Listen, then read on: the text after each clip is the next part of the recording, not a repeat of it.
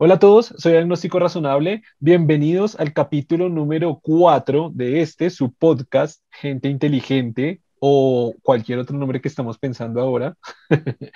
Eh, en este capítulo vamos a continuar con lo que estábamos diciendo en la conversación que hicimos para el podcast pasado. Esta es la continuación de este capítulo. Se tuvo que adaptar, digamos, hacer este pequeño corte para lograr que cada uno de los tamaños sea adecuado para la audiencia y vamos con él.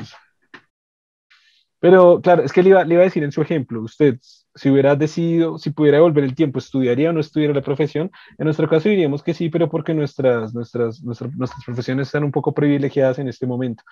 Pero ahora yo le he contado muchos casos de, de, de personas que son, eh, no sé, muchas carreras y están ganando literalmente un salario mínimo y medios, que es literalmente. Y en, y en, en la investigación que hice hace, hace un tiempo, para los que no saben, hice una investigación sobre periodismo, sobre cómo estaba el tema en el periodismo.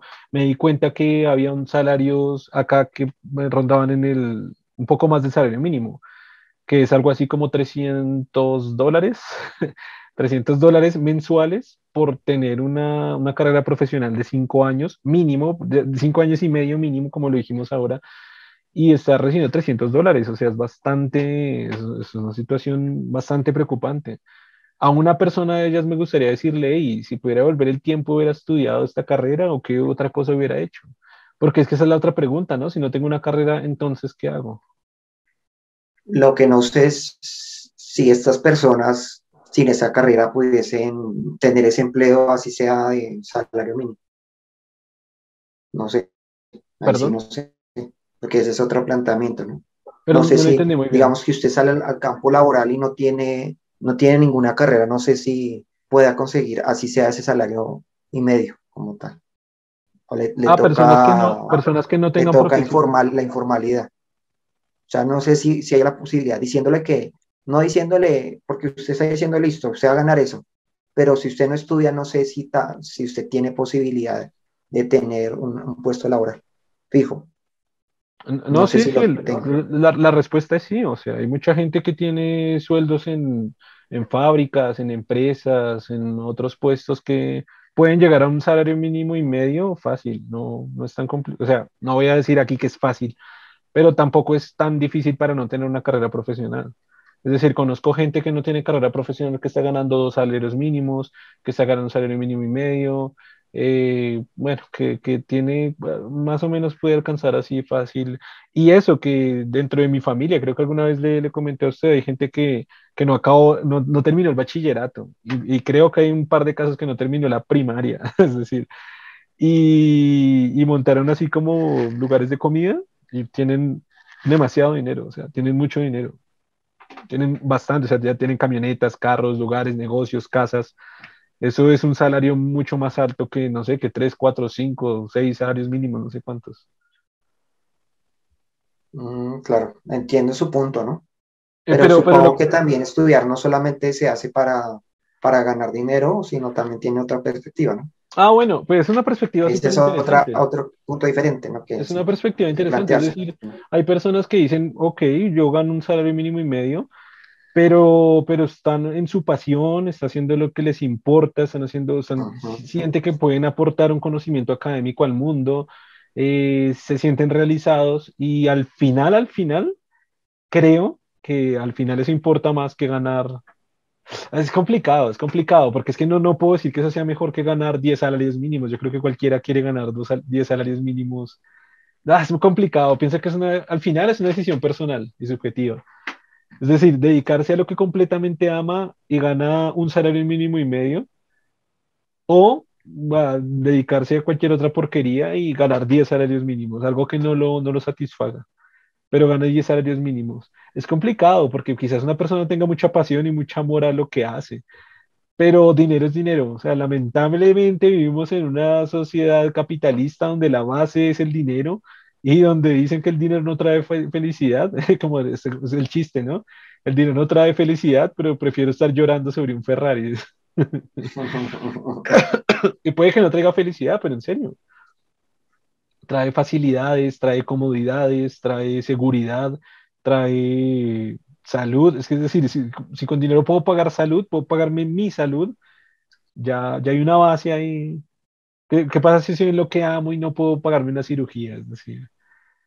Me acuerdo mucho de lo que planteó una, una actriz porno aquí famosa, colombiana, de esa cuestión, porque ella era periodista y ganaba muy poco.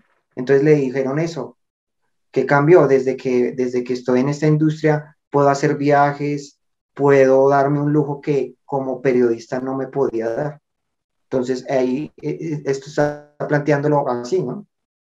Pues en este caso no sé si, como en otros casos, pero digamos que ella dijo, con esta profesión puedo ganar 10 veces más y no es una profesión que públicamente se ve tan bien, pero gano mucho más, ¿no? Y en otra que, digamos, eh, como periodista... Mm, no, y el, punto, pues, y el punto es que puede que lo disfrute más. Entonces ella está realizada. No lo eso no lo planteó, ¿no? No sé si sea cierto. Pero pues de hecho ella al final dijo que ya lo iba a dejar, ¿no? Porque no, ya, digamos que ya no, ya no le gustaba el ambiente.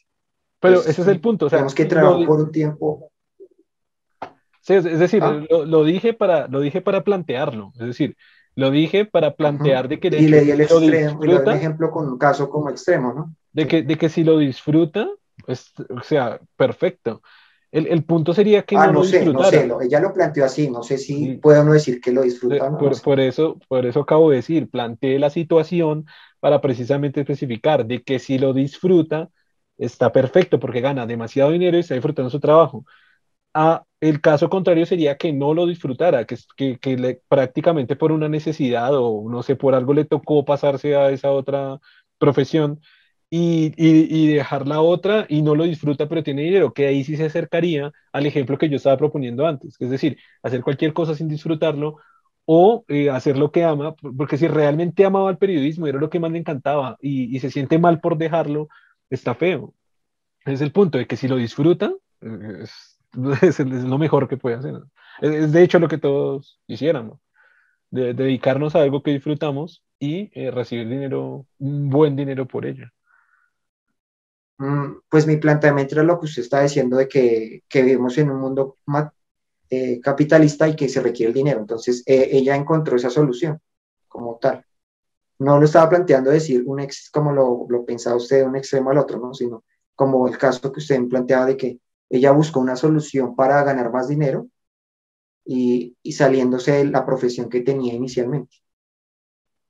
Aunque parece lo que le digo, según lo que parece, ella sí disfrutaba su profesión como periodista, pero la dejó porque no ganaba suficiente. Entonces, más bien buscó una alternativa en otro campo y, y no sé si con el dinero que ella ya acumuló, piensa otra vez retornar otra vez a su profesión o darse una cierta comodidad un disfrute de, que le da el dinero, ¿no?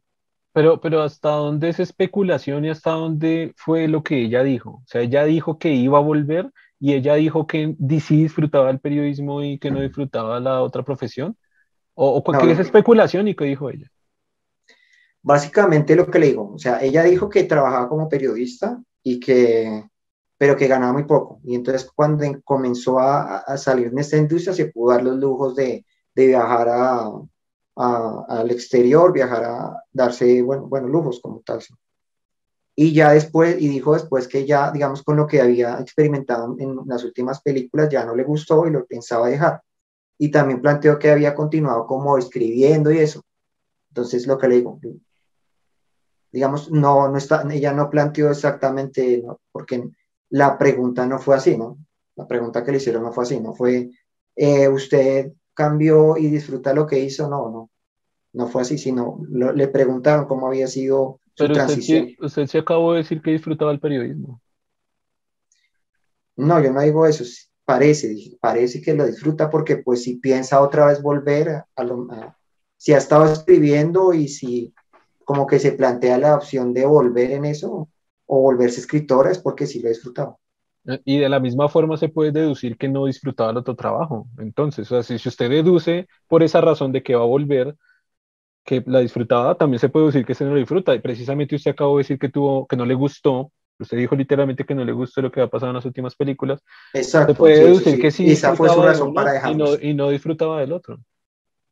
Exacto, lo dejo porque o, bien antes lo disfrutaba y, en las últimas experiencias fueron, no fueron muy poco agradables, o, sencillamente nunca lo disfrutó, ¿no? Eso sí, nunca, no, no, se lo, no, se, no se le pregunta así específico.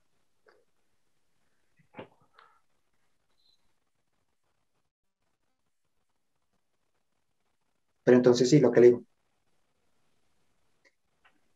digamos que sería el mismo planteamiento, ¿no? Hacer ese cambio de carrera, o sea, buscarse algo que, le dé dinero y, dejar de pronto su pasión por un momento.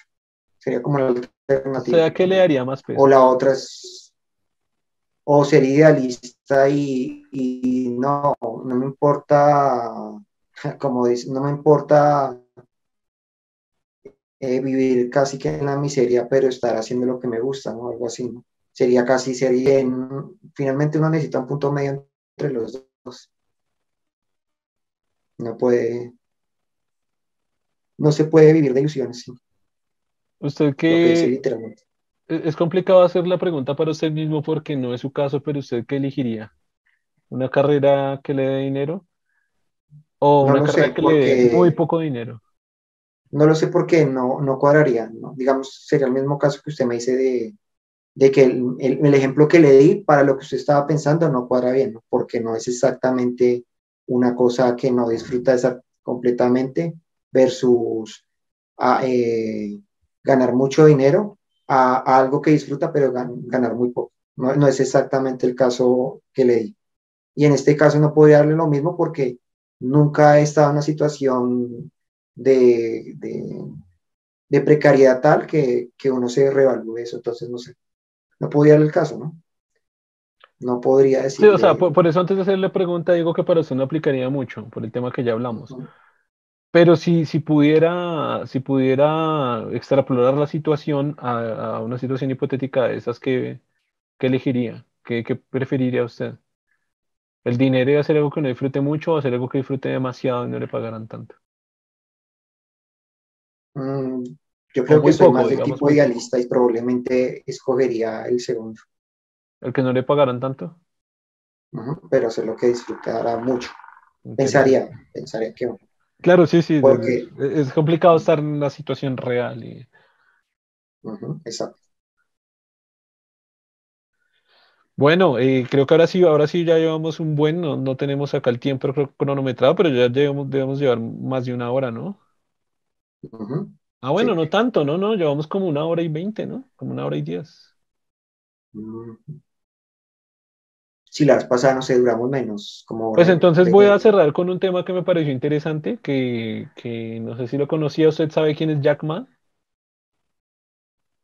No, Es, es, una de las personas, o fue una de las personas más importantes a nivel tecnológico en el mundo porque fue el creador de Alibaba en China y también de Alipay. De hecho, hay varios de sus, de sus discursos o sus conferencias que, que incluso son bastante motivacionales y me pareció, o sea, me parecen discursos increíbles, se los recomiendo si alguien, si alguien quiere pasarse a ver una, algunas charlas de él, son muy buenas.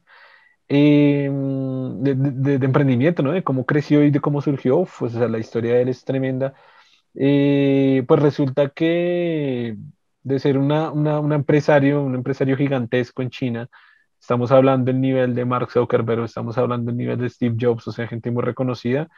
Eh, de momento a otro desapareció y literalmente la prensa internacional dijo que, que estaba desaparecido, nadie sabía cuál era el paradero de él. Y fue una situación muy extraña porque es de nuevo como si Mark Zuckerberg nunca más nadie lo viera y es como, ¿qué pasó? Eh, de nuevo, como está el tema de China, ya es la tercera vez que lo tocamos acá, la segunda vez en este día y en el podcast anterior también tocamos el tema, eh, pues nadie se pronunciaba, China tampoco se pronunciaba, nadie decía nada, y resulta que apareció hace, tres meses después, apareció, reapareció hace muy poco tiempo, diciendo que, que se iba a retirar de su empresa, que se equivocaba ah, desapareció después de que dijo algunas cosas contra el gobierno de China, ¿no? Entonces dijo que se arrepentía totalmente de lo que había dicho contra el gobierno de China. Eh, que se retiraba de sus empresas, que iba a dejar sus cosas de empresarios y que se iba a dedicar en un lugar rural, súper perdido en China, a ser profesor de colegios. Entonces fue, mm, es muy, muy raro. Es una situación tremendamente rara hasta donde entiendo China va a tomar posesión de las empresas de él, que lo, lo que le digo, estamos hablando casi a un nivel de que si Estados Unidos posee Facebook, eh, China posee Alibaba, no sé si en los mismos términos, pero es algo así, es una empresa muy importante para China y China va a tomar control de las empresas, entonces, entonces es, es tremendamente raro que digo algo del gobierno. Muchas sí. Y aparezco y hablo bien del gobierno, digo que me voy a retirar, teniendo en cuenta que es un emprendedor y un empresario que toda la vida se ha dedicado a eso no sé quién en sano juicio va a decir me retiro de las empresas y después de haber desaparecido tres meses y después de haber dicho algo contra el gobierno y después diciendo que se arrepentía de decir el gobierno y que, que estaba equivocado. O sea, los, que, lo que, los que quieran también vayan y mírense el video, pongan reaparición de Jack Ma. Muchos yo creo que lo conocen porque de hecho varios de sus discursos se volvieron virales. Pero no sé, ¿qué opina? Me parece Sí, genera demasiada suspicacia, demasiada sospecha, sí. Y, es que no y es que por más, o sea, digamos que usted, como para retomar un poco el tema, le apasione, digamos que sí le apasiona ser maestro, ¿no? No creo que usted, eso es una, usted hizo construir un imperio de, en este, en un imperio de, de, de servicios como tal, el imperio que él construyó, va a decir, no, yo abandono mi obra, o sea, no necesariamente, yo sencillamente eh, sigo recibiendo, la, la, controlo, pero pues la, hago mi pasión como, digamos, como parte adicional, pero yo no renuncio, eso es mío, yo lo construí, nadie va a renunciar a algo que es suyo. Usted sencillamente podrá decir, no, no soy el CEO, pero, pero sigo controlando, sigo, sigo siendo parte de él, porque es mi obra, o sea, yo lo construí, o sea, yo no creo que usted hace una, algo que le que costó, le costó su ingenio, usted lo va a dejar así nomás. Si hay personas que son CEO y, y deciden salirse, ¿no? Como tal. Pero el constructor y creador de algo nunca abandona algo, porque él lo construyó. No creo que si fuera, digamos que yo soy un gerente, pero yo simplemente lo, lo, lo manejo y que yo abandone la gerencia para irme a otra cosa, tiene más sentido que yo como creador lo abandone. Eso sí, ¿no? Es demasiado sospechoso. No creo que. Es demasiado raro. Y, y, si de pronto usted, Germán, el que quiera escucharnos, eh, que, que, estoy seguro, de nuevo, repito, que, que ya muchos lo conocen, si, si, usted ve los discursos de él, son tremendamente emotivos de cómo él arrancó, de cómo montó su empresa, de cómo surgió desde la nada, de cómo creció su emporio, de las dificultades que tuvo su compañía, de casi entrar en quiebra, de volver a salir. La típica historia de, emprendedores que crecen brutalmente, se le nota la pasión con la que habla por su empresa, se le nota todo lo que ha construido y sale, ah, no, entonces me voy allá para la selva, que hay unos niños pobres y voy a ser profesor porque me encanta y mi empresa que se vaya a la verga. no, no, no, tiene sentido para nada.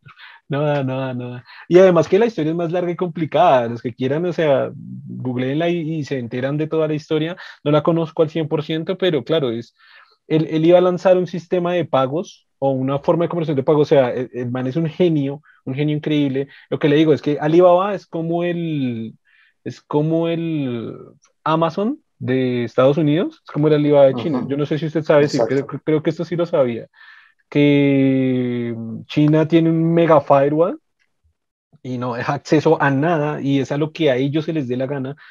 Entonces, eh, pues no pueden utilizar precisamente Amazon, no pueden utilizar todo esto. O sea, él se encargó prácticamente de fundir todos estos niveles eh, de software tecnológicos gigantes a nivel, a nivel brutal en China, montó todo eso. Entonces, la última idea que tenía era hacer como un sistema de pagos formar un sistema de pagos. No entiendo exactamente cómo funcionaba, pero era como para, mm, como para evitar que la gente tuviera que hacer préstamos a los bancos, porque las tasas de interés estaban subiendo. Eh, había, había varias cuestiones ahí con los bancos, entonces era como para hacer préstamos directamente entre la gente eh, y creo que préstamos internacionales, algo así. Pero sí era un sistema de pagos muy completo, con préstamos y todo, era muy, muy completo. Precisamente cuando él dijo que iba a lanzar esta aplicación, fue que él dijo por qué, y era contra el sistema bancario de China. El sistema bancario de China está funcionando mal. Literalmente dijo, esto parecen casas de empeño, eh, no deberían funcionar así y nosotros vamos a lanzar esto. Precisamente justo después de esa declaración desapareció. Y apareció tres, años, tres meses después diciendo, no, quiero ser profesor para unos niños perdidos del campo, güey, este no tiene... Y ahí es donde yo, o sea, me reafirmo con mi posición de decir, wow, China es raro, es bien raro, o sea, creo que una vez usted y yo lo comentábamos, que yo le hacía esa, esa misma, esa misma afirmación, que China es, es raro, o sea, es raro. O sea, es decir, parece un país libre, pero, o sea, parece que la lo, de coartar la libertad lo tiene también muy por encima y muy grande. Y precisamente por eso todo este tema surgió, no surgió, pero bueno, me acordé de eso con el tema del control social que están haciendo con las personas. Por ejemplo, allá también, y eso también le hace un buen tiempo, que tienen un sistema de identificación de reconocimiento facial por cámaras por miles, o no, no se me atreverme a decir millones, de cámaras regadas por todo lado con reconocimiento facial para identificar a personas, o sea, recopilar mucha información y reconocerlas inmediatamente en todos los, en todos los sistemas. De hecho, me parece, esto sí, esto que voy a decir, sí, cuidado porque puede ser especulación, para que la gente no me crea, todo lo anterior si pueden creerme. pero estoy seguro, pero hasta donde me parece, estoy especulando, esas cámaras que están, que instalaron también de reconocimiento facial avanzado, las van a conectar con ese sistema de calificación que se están inventando allá, precisamente para identificar personas que si tienen bajo, bajo puntaje, entre comillas, pudieran ser peligrosas, o sea, pueden ser, sí, criminales o algo así. Pero bueno, ese le cuento de Jack Ma, ¿qué opina? Bueno, ya más o menos me dio su opinión. Se me control bastante extremo, sí. Sí, o sea, el nivel de control y eso. No, sí, no, es que no, no tiene sentido. ningún creador va a ser, o sea, yo creo que lo más doloroso, yo creo que le puede pasar a un creador es que se lo quiten, ¿no? O sea, lo que le pasó a, Steve Jobs. al CEO de, de, de, Apple cuando lo sacaron de su propia empresa, yo creo que fue lo más doloroso que le puede pasar. Y, y mire todo lo que él, finalmente lo tuvieron que volvió otra vez a su empresa y la emoción que él sintió cuando volvió otra vez, eso no. La historia o sea, usted no abandona eso porque sí, o sea, yo creo que, que usted ha construido algo y que se lo quiten así debe ser lo más doloroso que Haga de cuenta, haga de cuenta haber escuchado a Steve Jobs en sus discursos, en sus historias, en sus entrevistas, con todo lo que cuenta de Apple. Y, y, eso, y que apareciera tres meses diciendo después, ah, no, es que ahora quiero ser profesor de una región perdida de Estados Unidos y quiero ser profesor de unos niños, what? O sea, y, güey, y cortar tanto a una persona. Igual, ¿Perdón? Me, me, acordó una teoría conspirativa por ahí, me acordó de algo, que era, pero tiene que ver con John F. John F. Kennedy, que él quería reformar el sistema bancario también estadounidense. Entonces, una de las teorías es que por eso fue que lo mataron, ¿no? También. Pero teoría esa, conspiración, ¿no? Sí, exacto. O si tiene algo de realidad. O sea, parece que cuando usted eh, va en contra de los sistemas más poderosos, no se, no se sabe qué podría pasarle. Es que, es que, es que no sé, uno quisiera que el mundo funcionara bien, pero, pero parece que lo que se esconde, lo que hay tras bambalinas en todos los gobiernos, en todo el planeta es, es un asco, ¿no? Ah, me acordó, creo que en, en esta película de, ¿de qué? De, uh, como Hellboy, que cuando el príncipe este le declara la guerra ¿no? a los humanos, que él habla un poco de esa cuestión. Cuando el hijo va y habla con, con, el padre, que era el rey en este caso, de, y que le dice que, que los seres humanos ah, eh, han, han acabado con la belleza del mundo por construir centros comerciales, que su que su, que su apetito por el dinero es tal que, que han creado un hoyo que no pueden llenar. Entonces el padre le dice, es parte de su naturaleza, por eso, y, no digamos que no pueden culparlos por eso, él no le iba a declarar la guerra a los seres humanos solo por eso. Él pensaba que si era parte de su naturaleza no podía hacer nada. Sí, Entonces diría que eso es muy propio de la naturaleza humana. Me recordó también... Ese extremo necesidad de, de acumular recursos es como una, algo que está impreso en nosotros desde hace mucho tiempo, probablemente porque en la antigüedad eh, necesitábamos acumular recursos y, y, se nos creó esa, esa necesidad patológica prácticamente. Me recordó... Y es como que lo que... Ya, me dejan hablar. me, hizo recordar un, he dicho cuatro veces me recordó Me hizo recordar también eh, una, una, imagen que se está haciendo viral hace poco y de hecho la voy a, la voy a lanzar a, gente inteligente. Eh, es de un escritor, o de un escritor, de un filósofo, y decía, no era como un periodista, bueno, escritor, periodista, algo así, tengo que ver la fuente bien. Eh, decía, sí, muchas veces son ambas cosas, sí, puede ser escritor y periodista. Puede ser. Ahora sí me deja hablar. Eh, ahora sí me deja proseguir con la historia. No mentiras. Eh, decía, mm, ah, sí, sí, hay un grupo de monos y de repente un mono comienza a acaparar todos los bananos y a llenarse todos los bananos y a no permitir que todos accedan los bananos, los científicos entrarían a investigarlo para ver su comportamiento, qué pasa, por qué, qué está sucediendo, es algo muy anormal. Si lo mismo pasa en los seres humanos, salen las portadas de la revista Forbes. Entonces, son, son alabados, son halagados, son... Eh, es, curioso, es curioso que es verdad, o sea, es un grupo de, un grupo de animales y wow, qué extraño, son muy extraños. Pero los humanos lo hacen y los veneramos, los veneramos. Oh, wow, mire esta. Mira, mire, en esta conversación estamos hablando de Steve Jobs, estamos hablando de Mark Zuckerberg, estamos hablando de Jack Ma, estamos diciendo wow, los, los grandes, los genios, los wow. ¿Por qué? Porque está acaparando todos los bananos de los demás simios, güey. Bueno, pensaría más en, en tipos como Albert Einstein o otros que han hecho aportes tan impresionantes que, que nos han sacado a la oscuridad, ¿no? Pero, pues, Pero, es que todo tiene que ver con todo, porque es que Steve Jobs fue revolucionario, fue innovador y también impulsó la tecnología en la humanidad brutalmente. Pero también acaparó, acapara o acaparó, acaparó pues un montón de miles de millones de dólares que, a ver, pero, pero es lo que digo, todo va con todo. A veces, a veces el capitalismo, el capitalismo, ¿cómo sería la palabra? Incentiva a la gente a hacer cambios revolucionarios para el mundo. Es, así.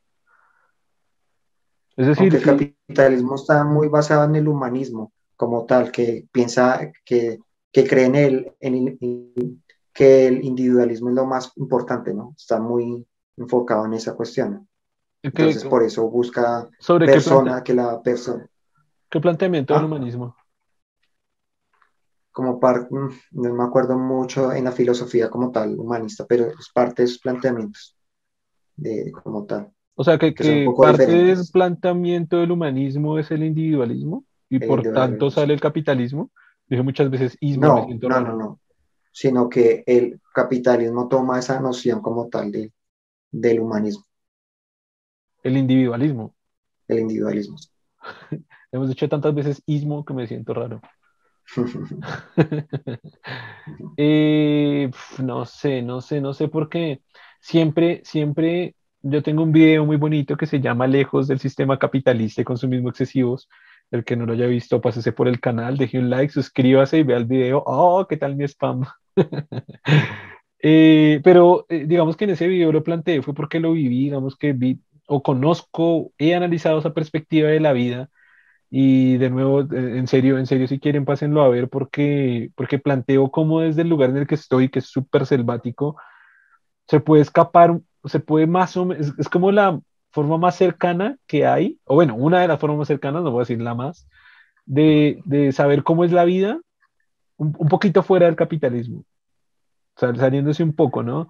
Es decir, yo creo que es imposible escapar absolutamente, no creo que imposible, pero debe ser muy complicado eh, pero sí se siente como ir un poco fuera del capitalismo y no sé, es curioso, es, interesante, porque normalmente está lo típico, ¿no? Siempre que uno habla en contra del capitalismo, entonces le dicen, ah, malditos comunistas, y ahorita como, como están las redes sociales y como están ahí los haters, ah, malditos comunistas de mierda, izquierdosos, bla, bla, bla, bla, no, no, maldito chango, no, no, o sea, fuera el capitalismo no significa comunismo, fuera el capitalismo significa, no sé, cientos o decenas de sistemas probables o, o planteamientos por lo menos idealistas de sistemas externos al capitalismo, no comunismos que se sabe que el comunismo no funciona, no, no funcionó, pues no va a funcionar, no, no, no algo que no funcionó en el pasado no va a funcionar.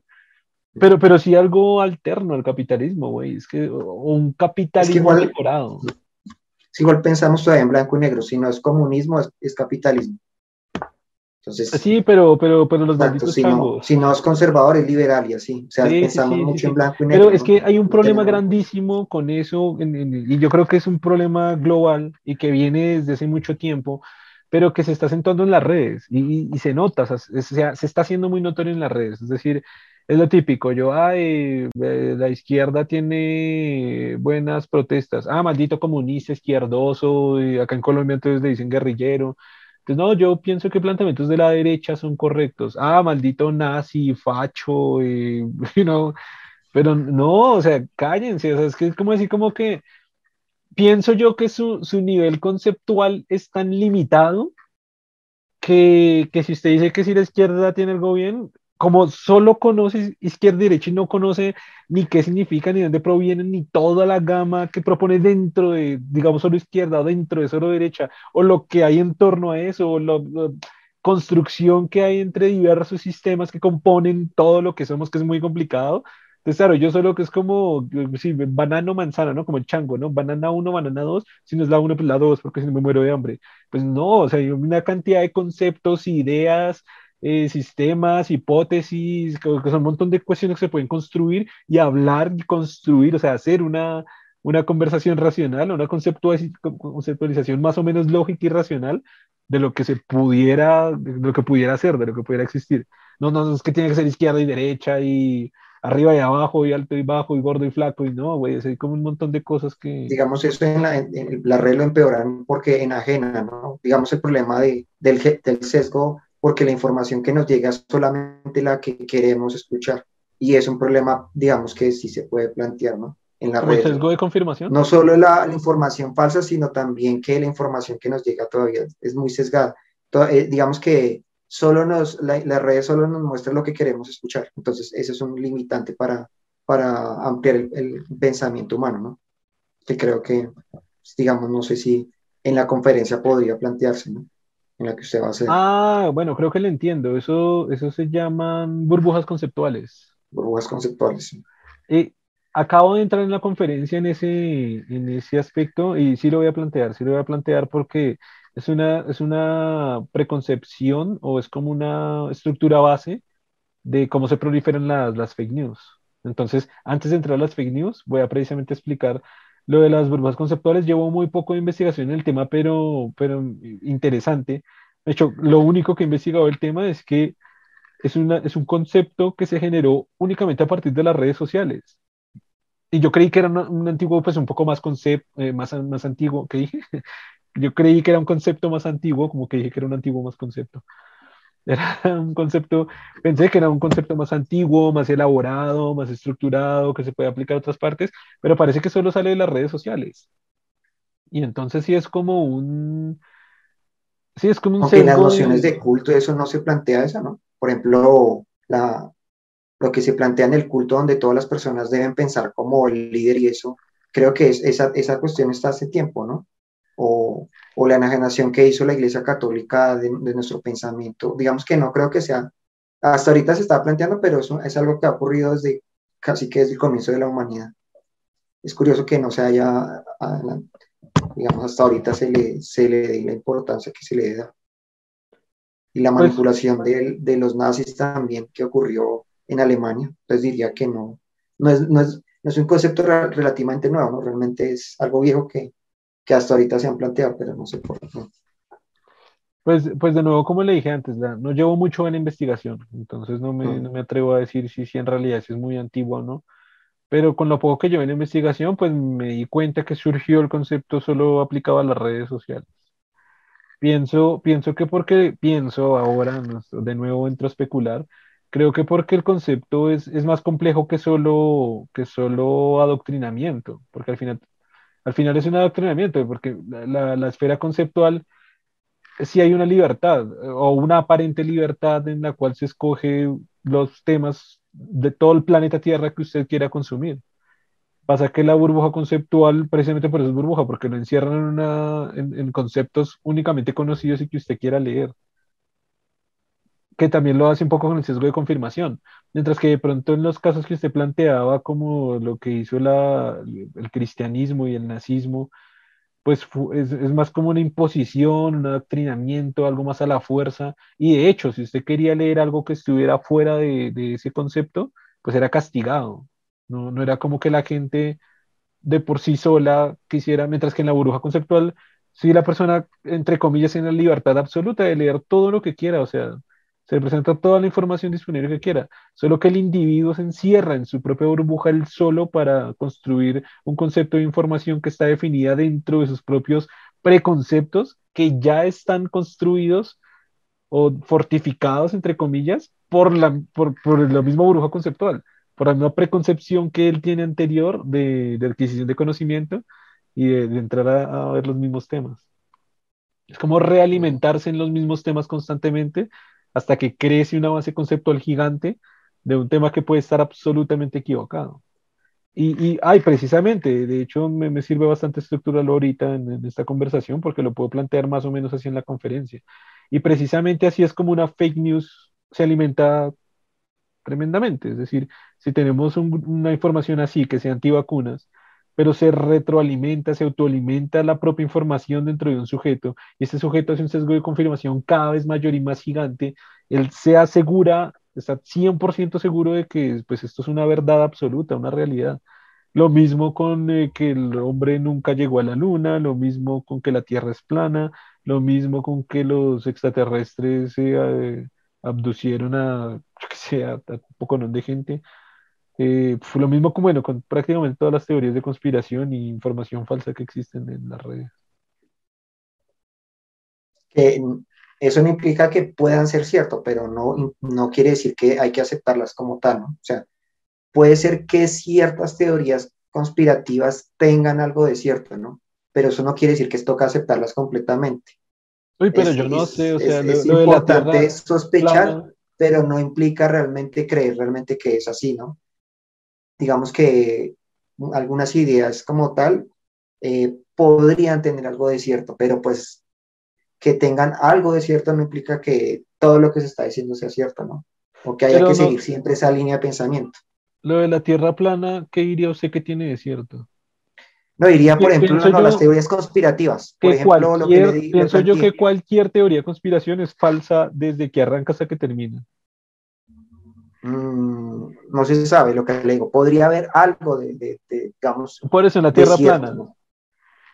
no, esa no es una teoría conspirativa. Diría, por ejemplo, lo que le dije. La Tierra plana es mataron a, la principal teoría. Mataron a Kennedy porque quiso reformar, no sé, el sistema bancario, cosas así, o, o cosas de ese tipo, ¿no? La Tierra plana es una teoría de conspiración.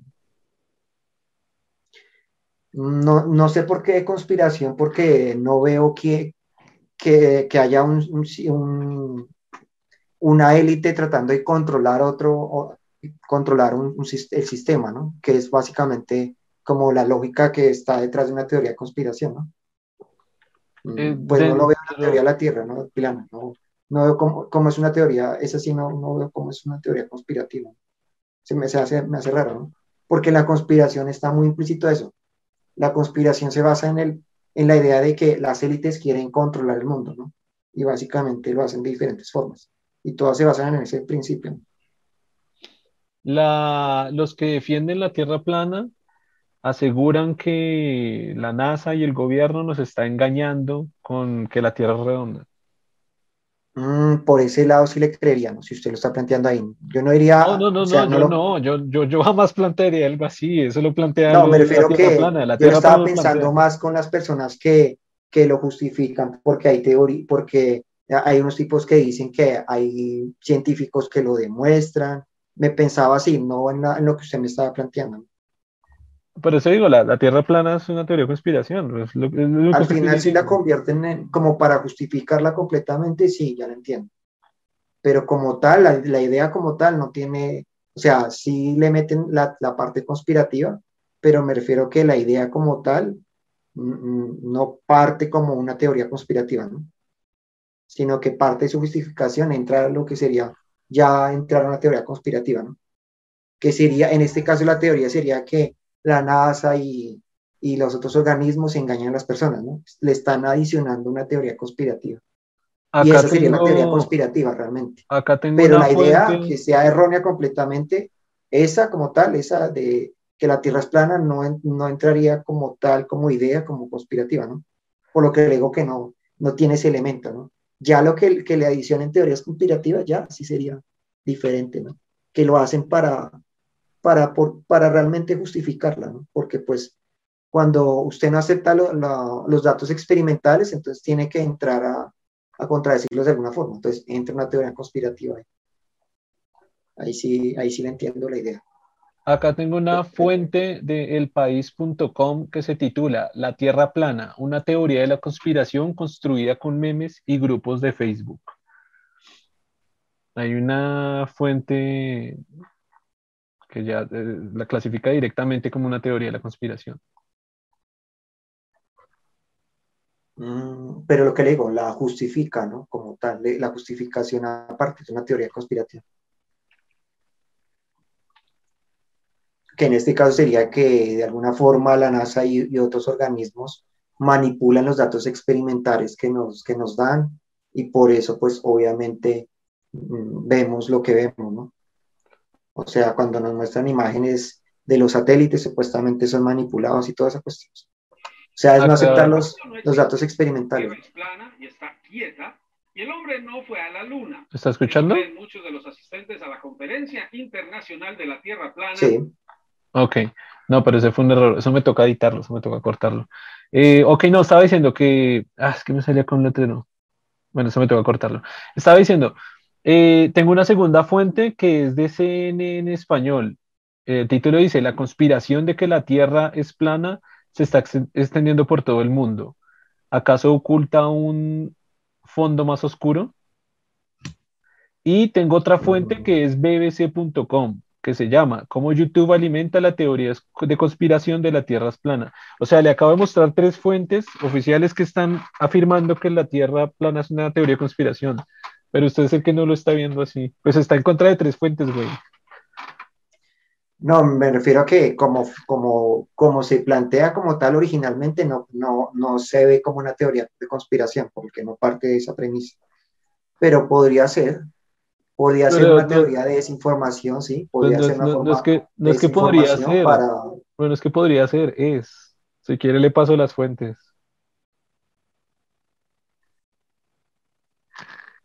Pero ahí, por ejemplo, lo que le digo, ahí sí es como se está planteando ahí originalmente.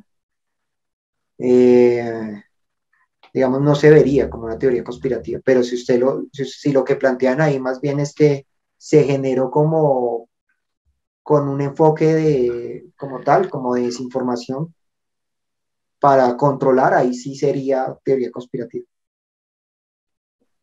Sí, pues, pues sí, sí lo es. Eh, y, pues fue lo que le, llevo diciendo ya varios minutos lo mismo, sí es una teoría de conspiración, igual que todas las otras las que le mencioné, son como cinco teorías de conspiración. Por eso cuando usted dice que tiene una parte de verdad, y yo digo, wow, lo de la Tierra plana, no, no veo un, no veo 1% de verdad, no veo nada de verdad, es que no tiene... No, pero por ejemplo, le doy un ejemplo ahí, digamos, esa teoría conspirativa de esa así nomás, como tal, digamos, por ejemplo, ese, ese planteamiento. ¿Cuál? podría ser una teoría conspirativa lo de que, no, lo de, lo de que John F. Kennedy lo, lo asesinaron por, porque intentó reformar el, el, sistema bancario y cosas así, el sistema financiero. Digamos, esa es una teoría. Sé que esa tiene algo de verdad, que ¿cuál es la parte de No, no digo que podría. O sea, hay muchas teorías conspirativas que podrían ser ciertas, algunas podrían ser ciertas, o en parte podrían ser ciertas. Por eso, podrían tener algo de verdad, mejor dicho. ¿en qué, parte, ¿En qué parte es verdad? Esa teoría de conspiración de John F. Kennedy? Mm, pues digamos una cantidad de pruebas que han encontrado y eso, ¿no? Por eso le digo, no, yo no quiero decir que hay que aceptarlas, sino que, que las ideas, esas ideas pueden partir de hechos que podrían ser ciertos.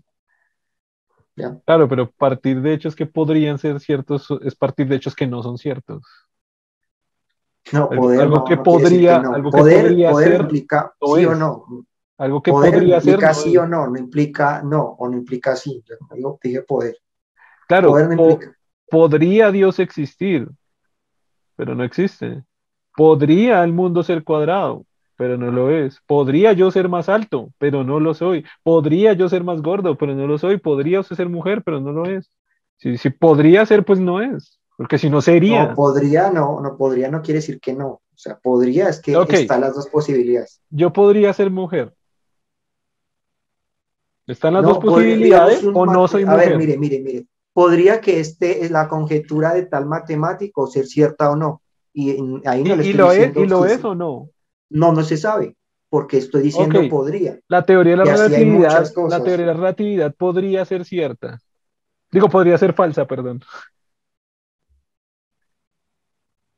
¿Es falsa o es verdadera? Mm, pero entonces ahí usted me está planteando algo podría que lo que no es. Lo que Por eso le digo, podría algo que nos, todavía no se sabe si es cierto o no, no, no, se, no se sabe si es cierto o no. Si usted me dice podría algo que ya se sabe que es cierto o que no es cierto, ya no, no él podría no. Porque John F. Kennedy ya se sabe que no murió por eso, ya se sabe. Por, eso, por eso planteo el hecho de algo que ya se sabe. ¿Y cómo ya se sabe, que no murió por cómo Lo sabe. No entiendo cómo lo sabe. Con todas las pruebas que hay. Está, está haciendo mente conspiranoico, con todas las pruebas de ahí de cómo sucedió, de los rastros que tienen del asesino, del asesino cómo llegó, de las investigaciones que hacen dentro del gobierno que no fue por ningún, por, por meterse con la banca. Son todas las pruebas que hay que determinan totalmente que la muerte fue por un asesino que lo quería, pues que lo asesinó, valga la redundancia, estoy haciendo redundancias acá.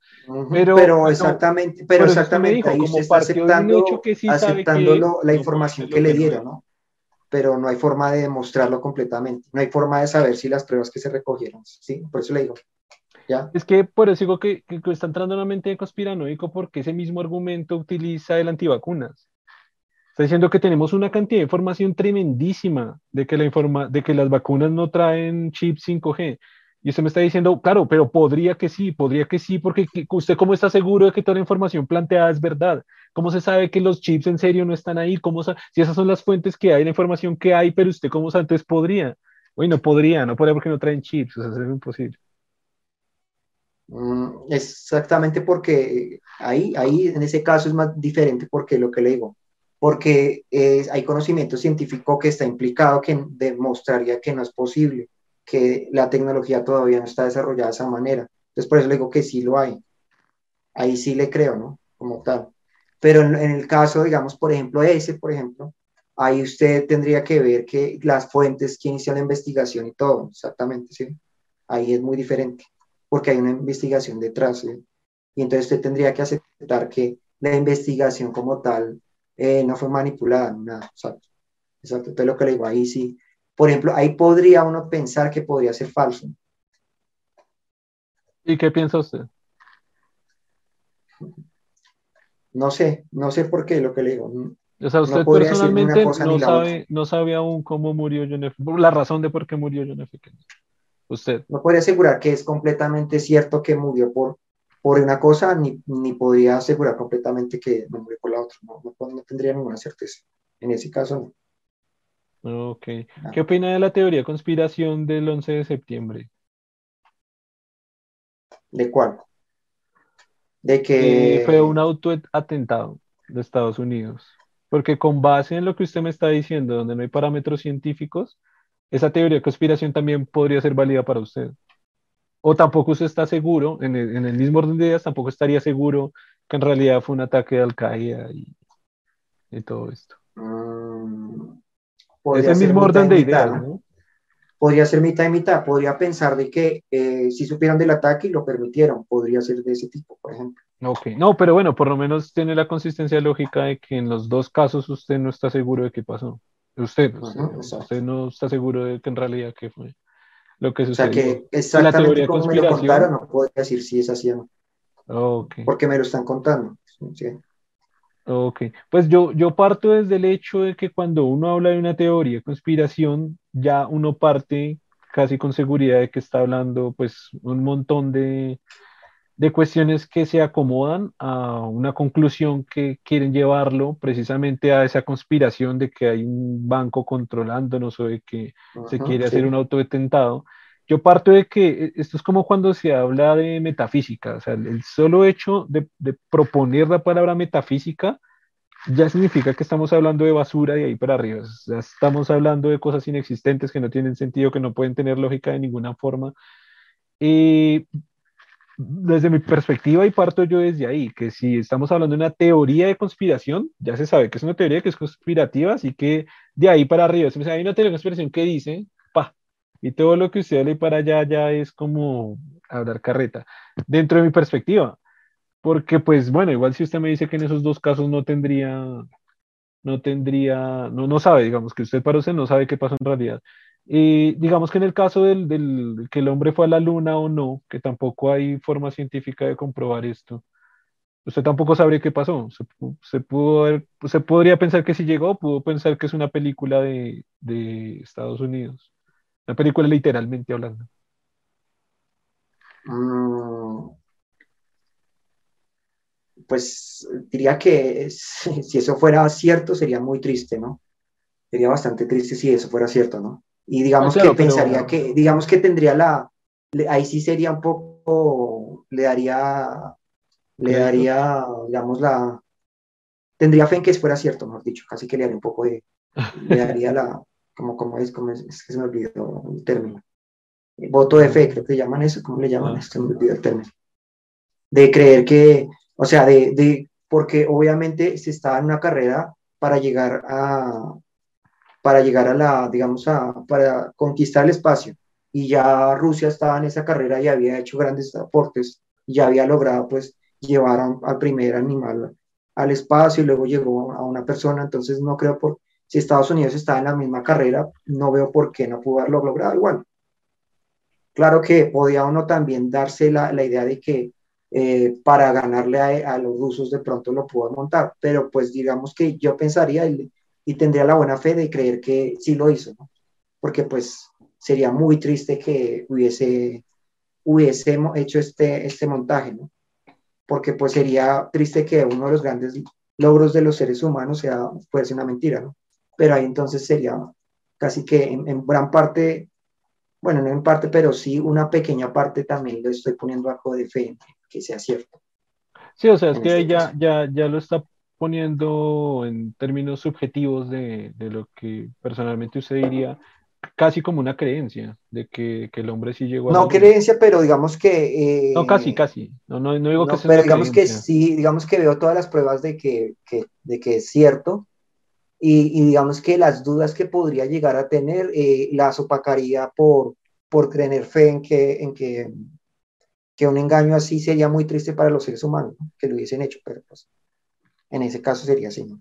Sí, digamos que viendo toda la evidencia y viendo la carrera, todo lo que se estaba haciendo en ese momento, pues no veo por qué no era posible, o sea, no veo la imposibilidad como tal de que lo hubiera logrado, entonces no veo por qué, porque podría ser falso, ¿no? O sea, yo pensaría que el ser humano tenía todas las posibilidades de lograrlo y lo logró. Sí, no, no, pero, pero está bien porque, o sea, es lo que venía diciendo antes, es como que veo la diferencia entre lo que hay, por lo menos en esa parte llegar a la conclusión, por lo menos con esas, eh, desde la perspectiva de las teorías de conspiración entre, entre su forma de pensar y la mía, que sería pues lo que estábamos diciendo, ¿no? Como ustedes más, le daría más nivel de probabilidad y también un nivel de creencia a una parte que a la otra, y también como la, pues por lo menos con la última como un nivel de emocionalidad también de que se sentiría triste o, o, mal de que no, de que fuera, de que fuera falso en realidad.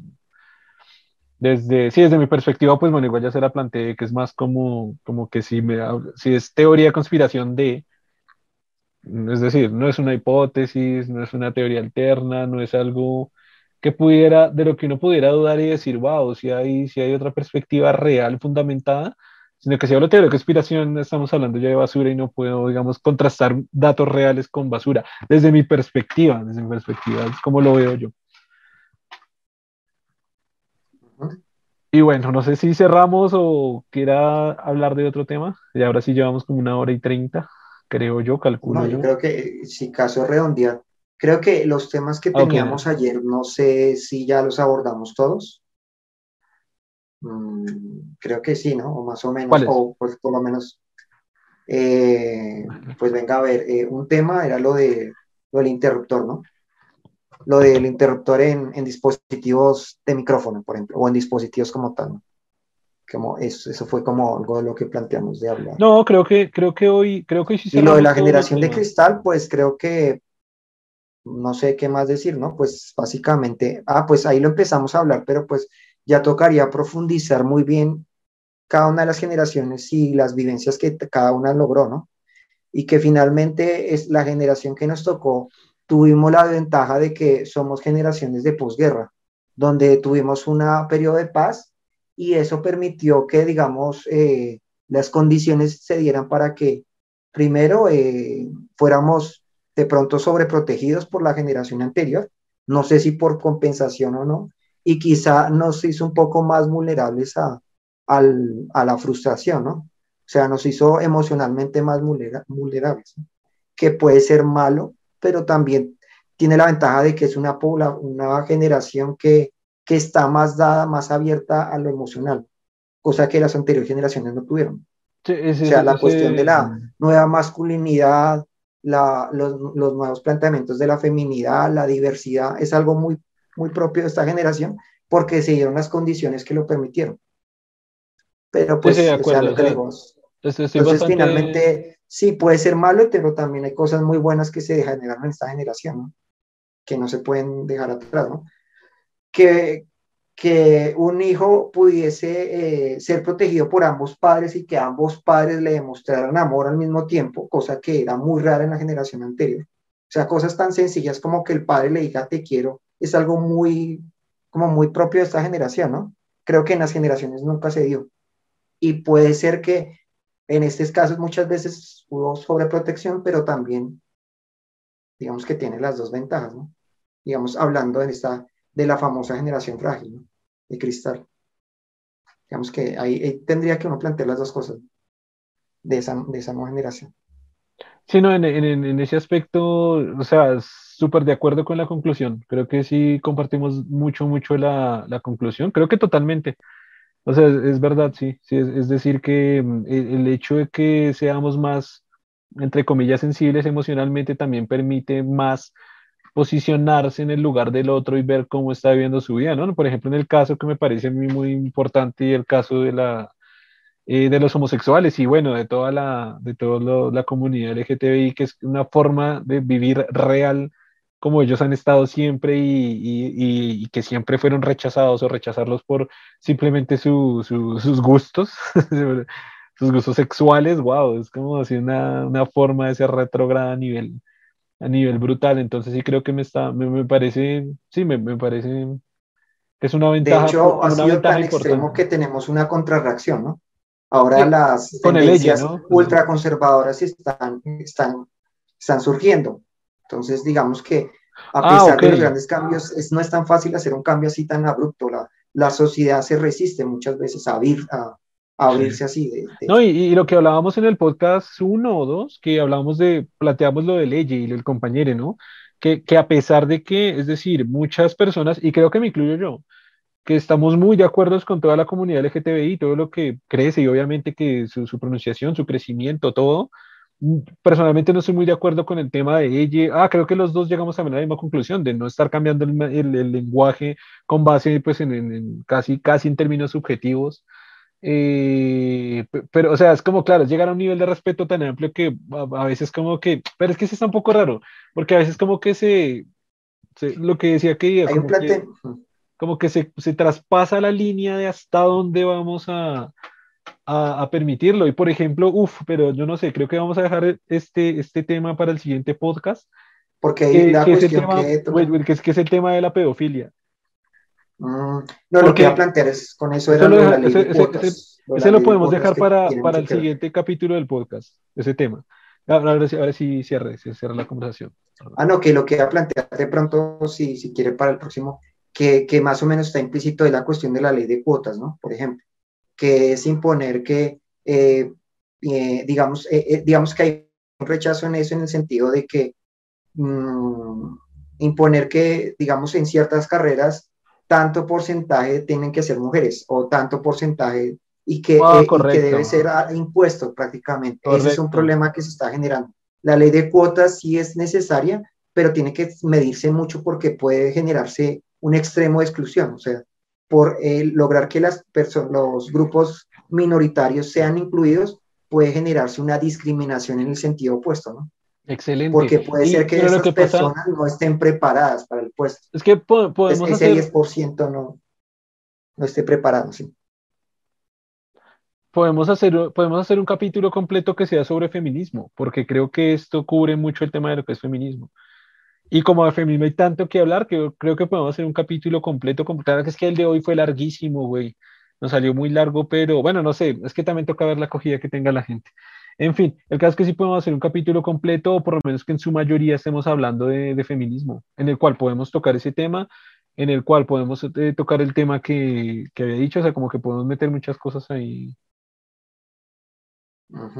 Y bueno, digamos lo de la generación de cristales, bueno, es una buena conclusión y creo que... Sí, creo que ya podemos cerrar cerrar bien el tema. Ah, podemos tocarlo después, como no sé, quizás que. Bueno, sí, podríamos retomarlo. Y sí, podemos tocarlo un poco, pero. Oh, sí, sí, sí, pero, pero creo que digamos que hoy llegamos a una conclusión interesante y, y, y pues un, sí, o sea, creo que lo hablamos ampliamente hoy. No, pues sí, ahí sí tocaría profundizar lo que usted leyó de cada una de las generaciones y qué se plantea con cada una de estas. Y, Puede ser, pero pues, pues pienso que ya quedó como bastante amplio siempre se puede ampliar más, siempre se puede llegar más y más y más. Mm, pero creo no que... sé por qué lo, lo, nombramos, pero como que nos desviamos, ¿no? Me parece. Como que usted lo planteó y lo hablamos y después como que nos fuimos. Hasta ahorita lo retomé y como que... Bueno, puede ser, puede ser, sí, sí, sí, correcto. Puede ser que al siguiente, eh, digamos que, digamos usted que lea algo más y lo complementamos. También puede ser, está muy bien. Está perfecto. Mm, listo. Listo. Pues entonces ya tenemos más o menos los temas pendientes para el siguiente capítulo. Con esto, no sé si ya quiera decir algo más para cerrar. O una conclusión mm, más. No, ya me parece. No, el tema de feminismo, eso sería un tema muy largo para abordarlo y, y tiene, como dicen, demasiadas aristas para ver. Entonces, no sé. Y, y finalmente es un problema complicado porque, pues, genera emociones en ambos lados, ¿no? Hay personas que lo rechazan completamente y así. Entonces, eh, mm, discutirlo es complicado por lo que eh, puede volverse, puede parecer que uno es sesgado en la forma en que lo abordan. Sí, sí, sí, pero, es, pero es, lo que decía antes de, de, del, del, blanco y negro, del capitalista y del comunista, pues nosotros vamos a tratar de tomar el, el tema de la manera más objetiva posible y desde la manera más central, ¿no? Obviamente no vamos a estar de acuerdo con todas las ideas quizás que tengamos entre nosotros dos, de la misma manera que no vamos a estar de acuerdo con millones de personas que nos van a escuchar, ojalá. Pero bueno. y además porque hay una ah. cuestión de opinión, ¿no? De todas maneras, en lo que planteamos, ¿no? En lo que yo le decía de, por ejemplo, en lo de lo que se me planteó del, del utilizar un tercer género, como que lo, yo le planteaba de que me, no me sentiría cómodo yo haciéndolo. O sea, podría plantearle lo que le digo de cuando estoy con una persona utilizarlo, pero no me sentiría cómodo haciéndolo con otras personas. Ahí estoy expresando una opinión. Digamos que no, esa es mi opinión. Ahí sí tampoco, pues por más que usted intente ser objetivo, es difícil, ¿no? Porque también usted está expresando una opinión. Y también tiene una forma de ver el mundo, ¿no? Y eh, pues eso es parte de la discusión, ¿no? Pues mi opinión es que eso no es una opinión. No, mentira. no, pero no, no, sí, estoy de acuerdo, sí, sí, o sea, al final casi, creo que casi todo, casi el 100% de los temas van a tener su tinte de opinión, es decir, siempre, aunque se trate de plantear de los, y, y, más, y más, o sea, sigo casi todos porque pues sí, incluso metiendo con temas científicos, incluso así casi que habría un tinte de opinión, pero más con un tema como el feminismo, que, que, parte mucho también de subjetividad, de emocionalidad, de experiencias personales, de posiciones adversas.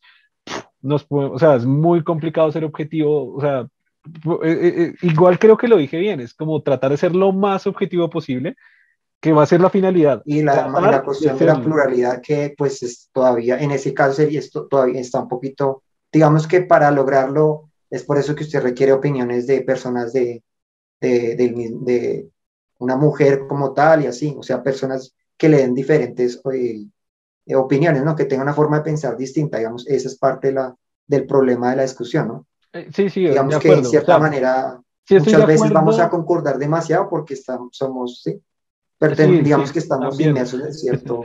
No, de, acuerdo, de acuerdo absolutamente. O sea, claro, o sea, son dos cosas. Primero, eh, va mucho el tema de la de opinión dentro del, dentro del argumento que estemos utilizando. Va a haber muchísimo tinte de opinión de parte suya y de parte mía. Y claro, usted acaba de decir algo importante y es que de hecho los dos pudiéramos estar de acuerdo precisamente por un contexto o por unos preconceptos que tengamos o por incluso como hemos hablado tanto, quizás podamos llegar a a cuestiones parecidas. Sin embargo, eso es algo muy interesante y creo que, creo que se vio en este podcast. Y es que también en muchas cosas estamos bien desacuerdo. Y se vio en el podcast porque tuvimos un par de discusiones que también estuvieron interesantes, que, que, que también es algo, es algo bacano que quiero que se genere en este podcast y es que no, no estamos acá como compitiendo en a ver quién tiene la razón de entre usted y yo, sino más bien que la persona que nos esté escuchando determine y, y llega a sus propios planteamientos, que ni siquiera tiene que ser el suyo o el mío, de nuevo, como polarizados o como opuestos, sino ah, ninguno de estos dos cabrones tiene la razón y lo que yo opino es esto, pero quizás nuestra discusión abra una nueva perspectiva, perspectiva a decir, ah, entonces más bien lo que yo puedo pensar es esto, porque este dijo eso, este dijo esto, y yo construyo mi propia, que, que, al final es, es, lo bonito del podcast y de una conversación y de hablar y de contraargumentar o de contraponer argumentos, ¿no? No, no, porque, porque si los dos estamos de acuerdo en todos, pues hacemos un video de YouTube en lo que los dos exponemos lo mismo, ¿no? Y ya. No, y lo que, no, que lo que quería decir era que, que finalmente somos humanos, ¿no? Entonces, así tratemos de ser lo más objetivo, nuestra subjetividad está implícita ahí. Soy un robot. Tampoco, tampoco es posible decir que vamos a estar completamente centrados, que, nuestros, que nuestras opiniones, son, nuestros planteamientos son completamente objetivos, ¿no? Porque finalmente es una discusión entre personas, ¿no? Y hay una subjetividad implícita, hay unos preconceptos construidos, entonces no es tampoco posible, sí.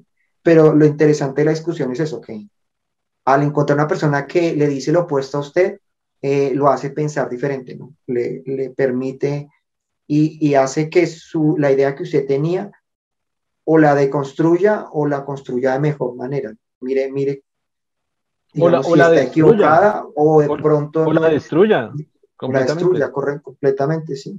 O, o, sencillamente se cuenta, no, no es, no es, está desenfocada, digamos, hay algo de, de correcto, pero no está, hay que mejorarla, eso es parte de la discusión. Que y a nivel personal, digamos que a usted y yo nos, usted, ¿qué dije? ¿A usted y a yo? a usted, no, escuché a usted y yo, sí, pero no sé. A usted, no, a usted y a mí es lo que iba a decir. A usted y a ah. mí, ser que usted y yo, bueno, a usted y a mí nos ha pasado, y es que en conversaciones eh, es algo que, que hacemos, ¿no? Como, como, como ayudarnos con el otro a quizás cambiar de opinión o lo que se dice, orientarla o enfocarla, etcétera. Pero bueno, sí, lo que, lo que usted decía anteriormente es verdad, es decir, primero, siempre va a haber tinte de opinión y segundo, es un tema supremamente amplio. Pero bueno, de nuevo, repitiéndonos, como vamos a tratar de ser lo más objetivo posible, tratando. Es decir, vamos a decir, ah, no, como me cae mal, no sé, como una mujer me rompió el corazón. Entonces voy a hablar mal de las mujeres. Eso es ya re subjetivo y re sin sentido, ¿no? Es como tratar de hablar de la, de la pues desde la... O decir opiniones de que las mujeres son manipuladoras o cosas de ese tipo, sí. Porque sí, en algún momento me tuve, esa, y, pienso, tuve esa experiencia, alguna cosa así. Y pienso, y pienso que, que, los dos más, más o menos podemos enfocar la conversación bien desde, desde ese estilo. Igual sería interesante invitar a una, a una feminista a la, a la, a la conversación no es necesario que sea feminista, pero sí es bueno tener la noción de una mujer como, como, me gustaría. como para ver. No, pues sí, una feminista sería interesante para ver, sí. Y si es una feminista bien centrada, como he escuchado algunos casos, es muy interesante. Es que también ese es el punto, ese es el punto, porque es que hay muchas feministas que son, se van al fanatismo o se van a un feminismo mal interpretado y claro, y, quizás va a contraponer demasiadas ideas que, que, que quizás ellos no estemos de acuerdo, ¿no? Pero sí sería muy interesante meter a una feminista que esté muy bien informada del tema, o sea, uf, sería sería Porque, digamos, ah, en, una, conferencia que escuché sí hablaran de eso. Pero vamos a hacerlo. Vamos a hacerlo. Un capítulo que hablemos del feminismo con una, con una feminista invitada. Me la consigo. interesante. Aunque lo que, lo que usted dice sí puede ser eh, problemático, ¿no? Si es, digamos, si, si está, si es muy extremo su pensamiento pero podemos escuchar, podemos, escuchar y ponerlo acá. Es decir, mm, la debatimos, eh, si llegaron a ideas, no se llegaron a ideas, pero bueno, lo tenemos. Mm, listo. Bueno, eh, ah, bueno, de nuevo, ¿algo más que decir o cerramos? Yo creo que ya cerremos. No, ya, ya sabemos que vamos a hablar, entonces. No, sí, ya, tenemos como Todas estas ideas que tenemos, ya cuando hagamos el otro, empezamos a, No hay problema. Bueno. Recordarlo, ¿no? Tocaría que lo anote. Ahora lo anoto. Eh, bueno, muchas gracias a todos por escucharnos, por escuchar este podcast sin nombre. Gente inteligente, provisional. Gente inteligente, provisional, sin nombre se va a llamar. Eh, gracias, Germán, por estar este día. Y eh, nos vemos en el siguiente capítulo. Un saludo a todos.